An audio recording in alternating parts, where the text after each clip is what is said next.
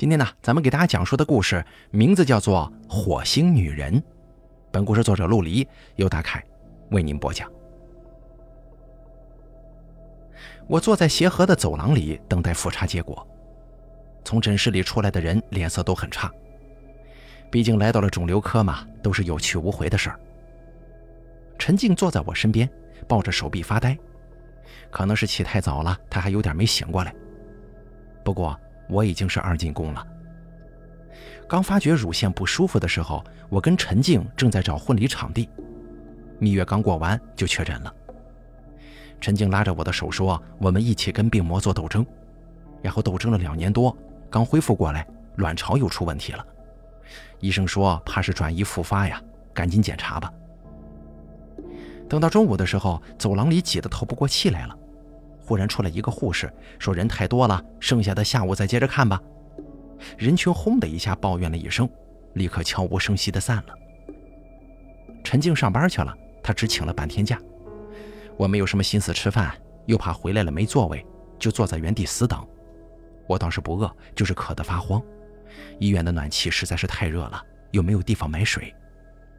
忽然之间，有人叫我的名字，还是用重庆话。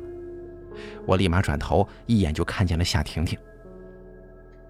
夏婷婷是我的小学同学，因为她发育的早，又高又壮，才三年级就胸部高耸，经常被同学耻笑。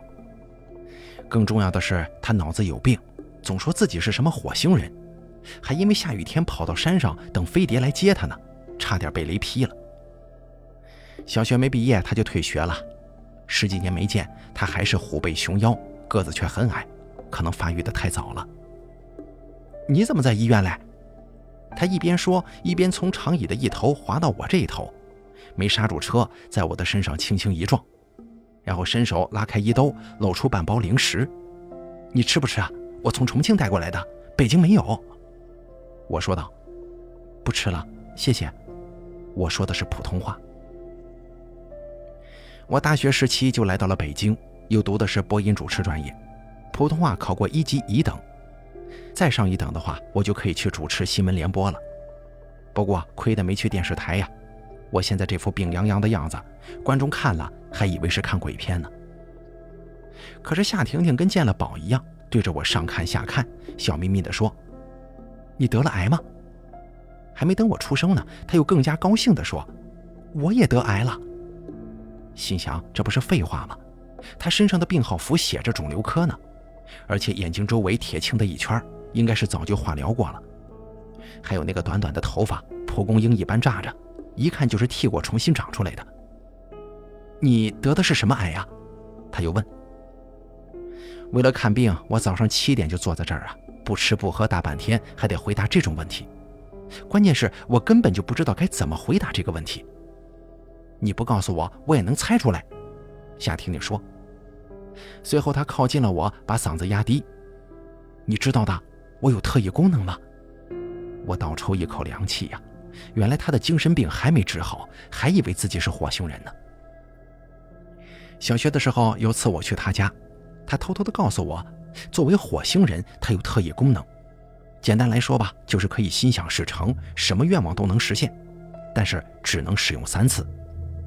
我用了一次，还剩两次，要不给你用吧？他说道：“这些年我一直在找你呢。”我瞪着他看了半天。谢谢您啊，不用了。我说着往旁边挪了挪，主要是怕惹怒了他。这精神病杀人不犯法吗？可是他却更来劲了，扯着我的衣袖说：“真的，真的，这宝贵的机会我一直给你留着呢。”我怒火上冲，把衣袖一夺，扭过身子背对了夏婷婷。要不是喉咙渴得冒烟我真想劈头盖脸的骂他一顿。夏婷婷察觉出了我的暴躁，低着头说：“当年大家都欺负我，只有你没参与，你还来家里看我呢。这个事儿我一直惦记着。你说吧，什么愿望我都能满足你。”我分不清他是真的疯了，还是在逗我玩，于是冷笑着说：“好吧，那你给我变瓶水出来。”他一愣，瞪圆了眼睛看着我。你你就要一瓶水吗？普通的水啊，矿泉水吗？我说不管什么水，反正有瓶水就行。有瓶水就行吗？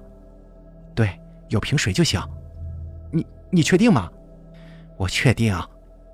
他盯着我叹了口气。行，既然你要，那我就给你吧。然后他闭上双眼，用两根食指抵住太阳穴，发起功来了。看着他那个傻样，我忽然间不生气了，只是想哭。这是什么世界呀？我为什么总是遇上这些破事儿呢？过了一会儿，他睁开双眼，我把手一摊，就问他：“水呢？”我心中略有一些报仇的快感。他眨了眨眼睛说：“你看看你包里。”我忽然间想起来了，早上出门的时候，陈静往里头放了一瓶红茶，我早给忘干净了。但是夏婷婷是怎么知道的呢？红茶已经被喝了一口，可能是之前陈静拿出来喝的时候被他看见过。看我拿出红茶，夏婷婷略带嗔怪地说：“你怎么就是不相信我呀？当年在我家，你不是也看我用过一次特异功能吗？”这是第二次提起去他家的事儿了。其实那次探访不是我自愿的，当时他跟班里的同学打架，两天都没来学校，而我是班干部，放学又正好跟他家顺路，老师让我去他家看看，算作是家访了。但是我特别不想去的。因为跟老师关系不错，同学已经不太喜欢我了，尤其是班长。班长的成绩比我好，但是我长得比较好看，又有舞蹈特长。他经常领着一帮女生嘀嘀咕咕地说大家的八卦，从来不带着我。那天放学，我磨磨蹭蹭的，天快黑了才到夏婷婷家的，生怕有同学看见。夏婷婷的父母在外打零工，家里只有一个半聋的爷爷，已经有点糊涂了。我在昏暗的楼道里堵住了夏婷婷，问她为什么不去上学。她支支吾吾了半天，说自己受伤了。我问她受了什么伤，她又支吾了半天，说上厕所的时候发现内裤里有血，跟着就哭了。听她说到这儿，我立马就明白，她这是来例假了呀。那个时候我们大多数人都还没发育，来月经是一件挺可耻的事情。看她害怕成这样，我正幸灾乐祸呢。忽然看他用手指顶着太阳穴，念经似的哼哼起来了。过了一会儿，他就把特异功能的秘密告诉给了我，说他要治好自己，这样的话流血也不会死了。我拉着他的手，安慰他说：“你就放心吧，肯定不会死的。”转头就把他来月经的事告诉了班长，还有几个要好的同学。后来呀，他的卫生巾被几个男生掏出来贴在了黑板上，然后他又跟人打架了。还把别人给打伤了，再紧接着就退学了。我当时有点愧疚啊，但很快就淡忘了。这两年生病，我更是觉得全天下都欠了自己的。但是这会儿我看着他，却忽然感到难受了。本是同根生，相煎何太急呢？更何况现在我们都是死路一条了。就在这个时候，广播忽然响起来了，让我在诊室门口等候。我捏着化验单子，猛地慌了，一把抓住夏婷婷的胳膊。夏婷婷赶紧按住我的手背：“你别害怕呀，你还剩一个愿望呢，你肯定会没事的。”我当然不会相信她的鬼话，但仍旧绝望地抓着她的胳膊。叫号声响了两次，我才放开她站起来的。进诊室之前，我回头看了一眼，他正低着头，两根手指抵在太阳穴上。等我从诊室出来的时候，夏婷婷已经不在了，估计下午的治疗时间到了吧。我赶紧给陈静发了短信，说是卵巢囊肿，不是癌。她回了一个拥抱的表情。第二集，卵巢囊肿只需要做个腹腔镜，一个礼拜就能出院。协和的探视时间很短，晚上只有两个小时。陈静下班赶过来，说几句话就得走。我妈知道我又做了手术，连发了十几条六十秒的语音，我没敢全部点开，转成文字读了。她来来回回地说她睡不着觉，吃不下饭，我要是有三长两短的话，她也不活了。然后就开始控诉我爸对她漠不关心，所以从第一次生病开始，我就坚决没让她来北京照顾我，因为有她在，我死得更快。而陈静的父母都在福建乡下，种点茶叶也不会说普通话。我去了，只是对我笑。但他家有个小姑姑，嫁了几次嫁到北京，常常作为婆家的代表来我们家坐坐。自从我生病了，他就对我客气起来了。以前叫我小陆，吵架的时候也喊我全名，现在跟陈静一样叫我陈瑶，并且还时常给我发一些民间偏方，说什么试试看呗，有没有什么损失之类的话。做完手术那天晚上，我躺到半夜，麻药已经完全退去了。其实我并不觉得疼，只觉得一阵阵的寒冷，从脊背翻向四肢，可脸颊又是火烫火烫的。我一动不动，任凭日光灯冷冷地照射着自己。没想到夏婷婷来了，蒲公英一般的脑袋在门口一探，紧跟着就溜到了我床前。我特别高兴，从棉被底下伸出两个手指，她紧紧握住了，热乎乎的，热得烫手。也就是从那以后吧，他每天都来。是后来我才知道，他辍学之后一直辗转在几个精神科医院治疗他的妄想症，没想到妄想症没治好，倒发现脑子里别的问题了，长了脑瘤。由于位置比较离奇，病情十分复杂，重庆的医院处理不了，说什么大名鼎鼎的北京协和医院有一种实验疗法，正在招募志愿者，费用是全免的。于是呢，他的家人就把他送到首都。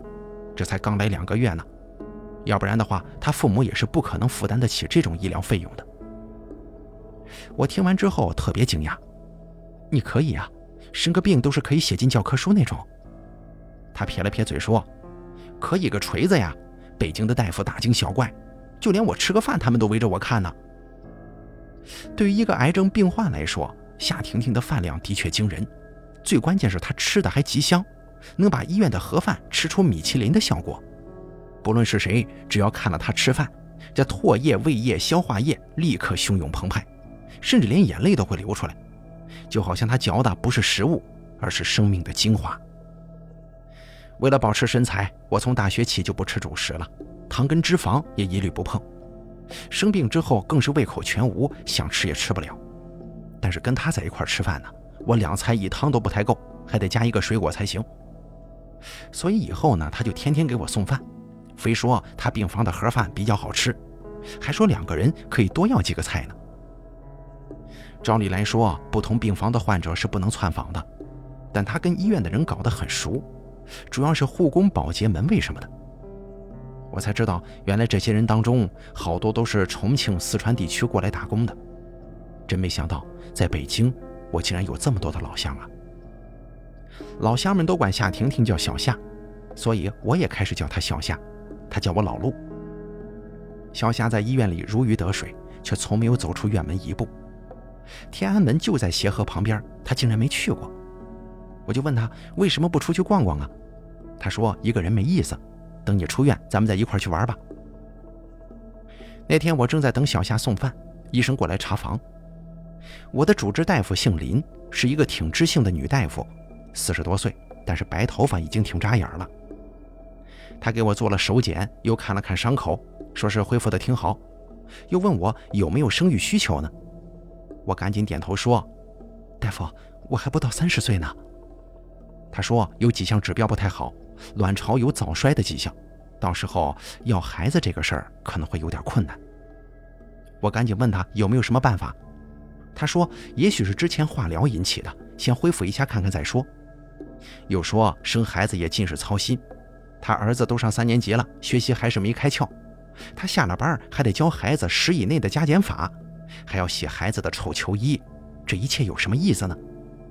我也只好笑着说：“也是。”检查完之后，林大夫一拉开遮挡帘我俩都吓了一跳。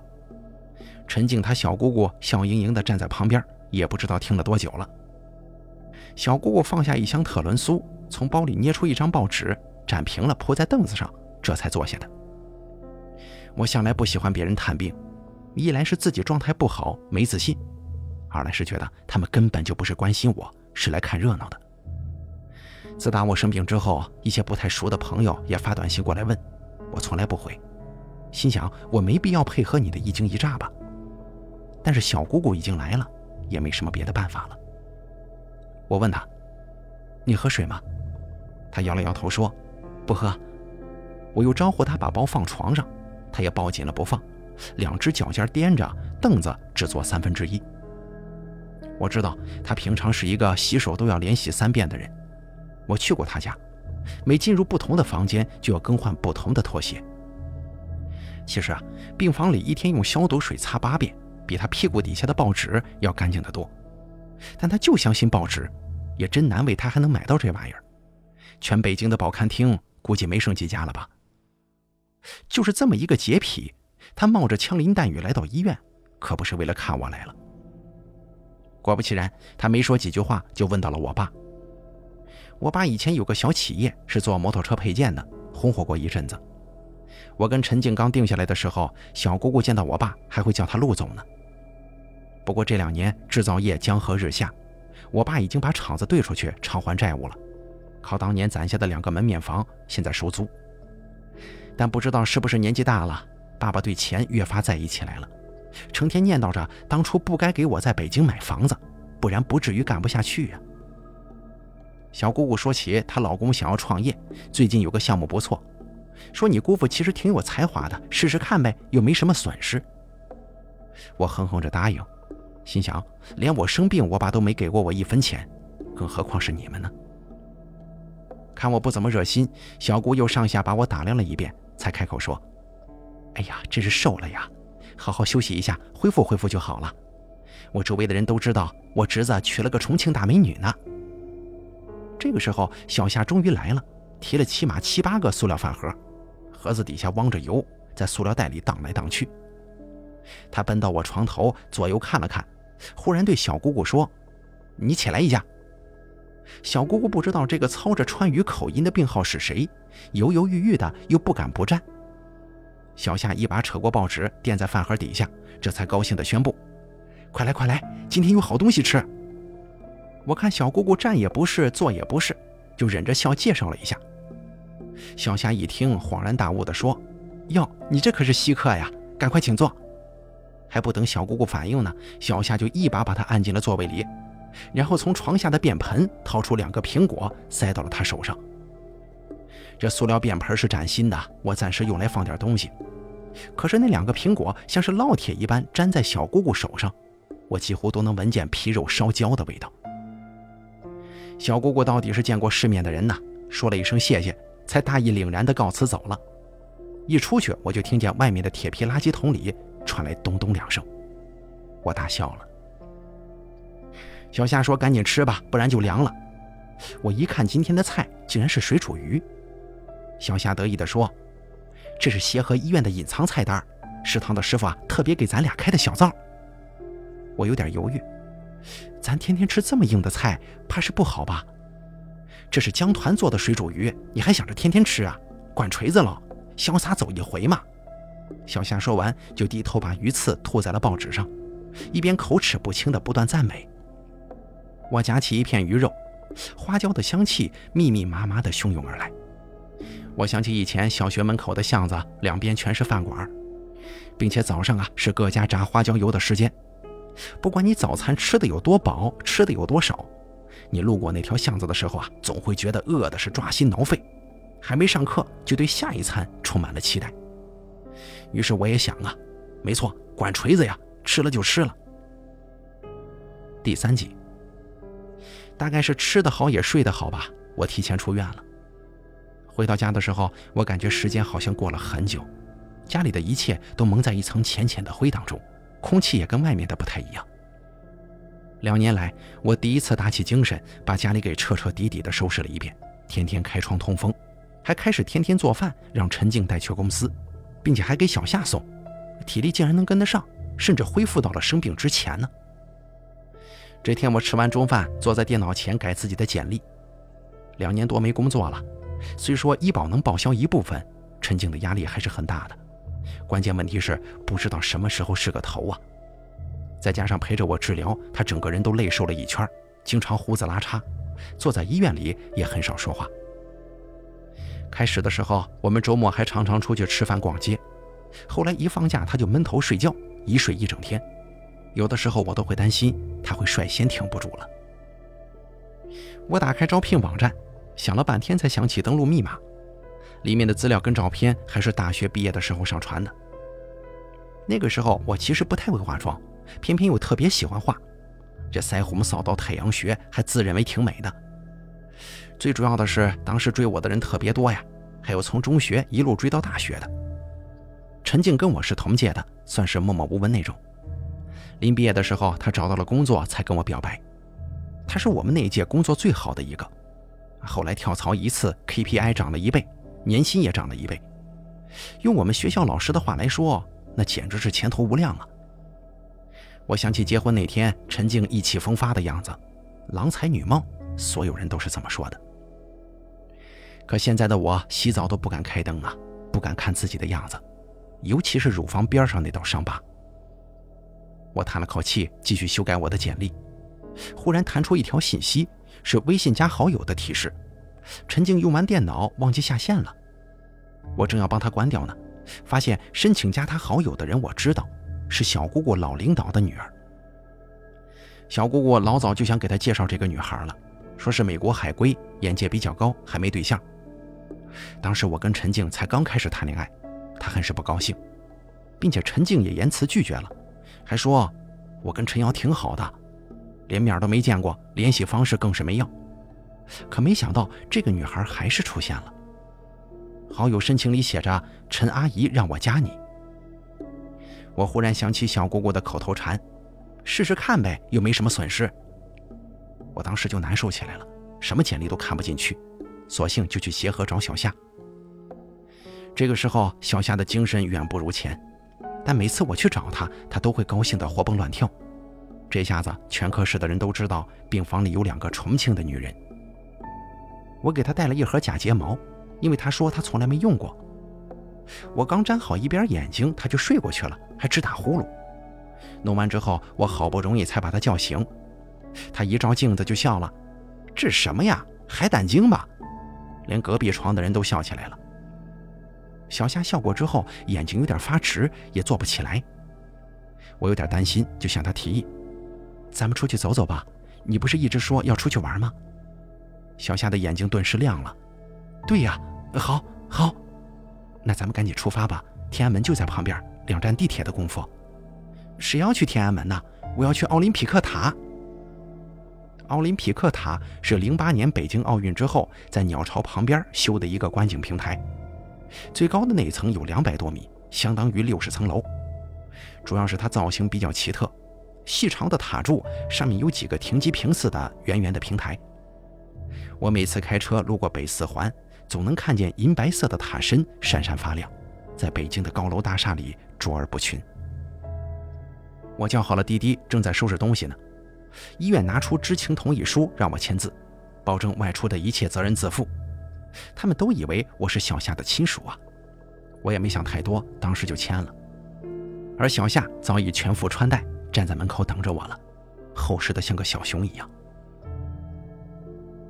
我也是第一次上奥林匹克塔，真是没想到冬天了游客还是这么多，进电梯都排了好长时间的队。其实啊，我早有机会上去的。结婚那两年，两家父母来北京玩，我跟陈静就打算带着他们上去看看。结果我爸听说门票要一百六十块钱一张，硬是让我们把票给退了，还说北京这些景点太不要脸了，就知道骗他们外地人。其实我真的很想替北京人民解释一下，但是马上我们坐路边喝的老北京酸奶就被要价五十元一瓶，六个人三百块。我正打算把这个笑话告诉小夏。却发现他正盯着电梯的液晶屏一动不动，满脸的虔诚。液晶显示屏上的数字在不断跳动着，是我们上升的高度。等走上平台之后，我发现门票不是白收的呀，京城的繁华尽收眼底，沿着中轴线甚至可以隐隐望见故宫。我感觉自己也高大起来了，跟东边的国贸大厦平起平坐，寻常的楼房近在脚底。几枚风筝飘飘荡荡向我追来，但是又纷纷沉下去了。只有西边的群山，虽然挤在天边，却像是一道海潮，随时可以奔涌而来，淹没一切。我高高兴兴地看向小夏，她心情也很不错，迎风站着，长长的围巾包住口鼻，又戴着帽子，只露出一双眼睛，长长的睫毛在风中颤动，竟然有一些妩媚的情致。我第一次发现他的眼睛是好看的，甚至整个人都是轻盈的。我问他：“以后你还会不会重庆了？要不要留在北京啊？”他说道：“北京也好，重庆也好，都是一样的。我迟早要回火星的。我这才明白过来，原来他还在惦记着自己是火星人这回事啊。他来奥林匹克塔是为了让火星人接他回家的。我陡然间一阵心酸，跟他一起望向天空，希望能有什么东西过来，把我也给带走。刚才在家的时候，那个女孩好友申请一发过来，我就看见陈静通过了，紧跟着微信就在电脑端下线了。但是北京的天空如此明亮清澈，可以消灭一切神话。大风吹得我俩靠得越来越紧，游客逐渐往回走了。小夏带着哭腔说：“老陆，我们再等一会儿吧。”说完这句话，他就咳嗽起来了，大概是喝到了凉风。当时刚有新闻。说武汉出现了一种肺炎病毒，有传闻说非典又来了，所以游客看见我们两个满脸的病容，还抱在一起咳嗽，都绕着走开。我俩就这样一直等到太阳落山，看着月亮升起，月亮巨大而又缓慢，像一只昏黄斑驳的独眼，正在盯着地球。回医院的车上，小霞靠在我的肩膀上说：“去火星可能不是等人来接，可能要自己坐宇宙飞船。”你知道吧？就是把人送进太空舱，然后注射一种冷冻液，人就可以休眠很长很长时间，然后太空舱就会发射出去，进入太空旅行。我听他说话越来越喘，低头把半边脸埋进他那蒲公英一般的头发里。差不多个把月，我的状况也来了。复查的时候，B 超显示有强回声，这次可能真的是癌症转移复发了。大夫说尽快做个核磁吧。新冠已经传到北京了，可能过一阵医院要封，我赶紧帮你约着看看。而这个时候，小夏的状态斗转直下，飞机、火车已经不让进京了，他父母过不来。他自己倒好，说自己要回火星了，甚至还有点高兴的样子。我没有告诉他我的情况，但他也许自己看出来了。那段时间，只要我跟他说话，他就忧心忡忡地看着我。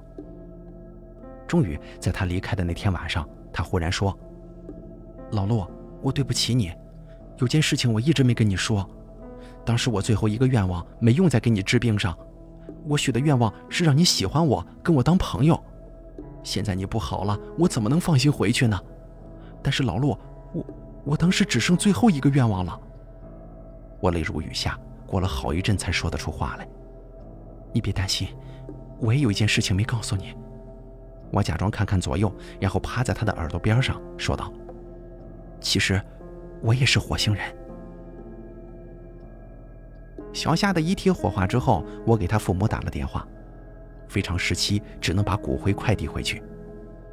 我本来想留存一部分他的骨灰的，但是我也不知道自己能坚持到什么时候，还是算了吧。开春以后，小区很快就解封了，我去办理了离婚手续。陈静挺厚道的。把房子留给了我。买的时候，我家出了大头，他也出了不少的钱，但是这份钱他并没有让我还给他。用不着住两室一厅了，我转手就卖了，在协和附近租了一套开间，无所谓了，反正我也不想回老家。离婚这个事儿是我提的，当时陈静说：“你怎么能有这种想法呢？”然后就低头不再吭声了。刚领离婚证那天，我们特别平静。取材料的时候，陈静还帮我拿着皮包呢。走出民政局大门，他叫的滴滴已经到了。他把皮包还给我，空着双手朝车的方向跑去。他向来不喜欢带包，什么东西都往裤兜里一塞。我从背后看着他，他还是那么精神。从此轻装前进，他一定能成为一个好丈夫、好父亲的。不过，我真的有点难过，在车里坐了一会儿，才出发回家。下午的时候，我去了协和，林大夫帮我约上核磁了。疫情还没有完全过去，没有人敢去医院。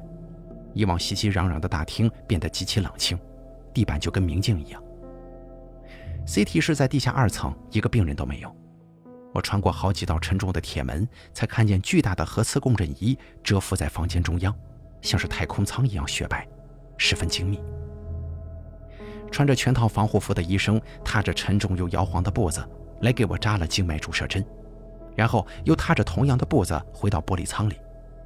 随后麦克风传来声音，让我躺好。随后滑轨把我徐徐地送入了舱腹。现在给你推显影液，医生说。他的声音遥远的，像是从太空传来的指令。随后，一股冷流从手背注入，嗡嗡声响起来了。无线电射频脉冲激发着我体内氢原子核，这些原子最初都来自某颗恒星。自宇宙大爆炸开始，它们不断的漂浮聚集，经过了一百三十七亿年才组成了我。然后，它们又继续漂浮在宇宙中。我躺在那里，感觉像是已经飘起来了，有一种说不出的轻松和坦然。嗡嗡声越来越大，舱壁也轻轻地晃动起来了。我闭上了双眼。好了，火星女人的故事咱们就讲到这儿了，感谢您的收听，咱们下期节目不见不散。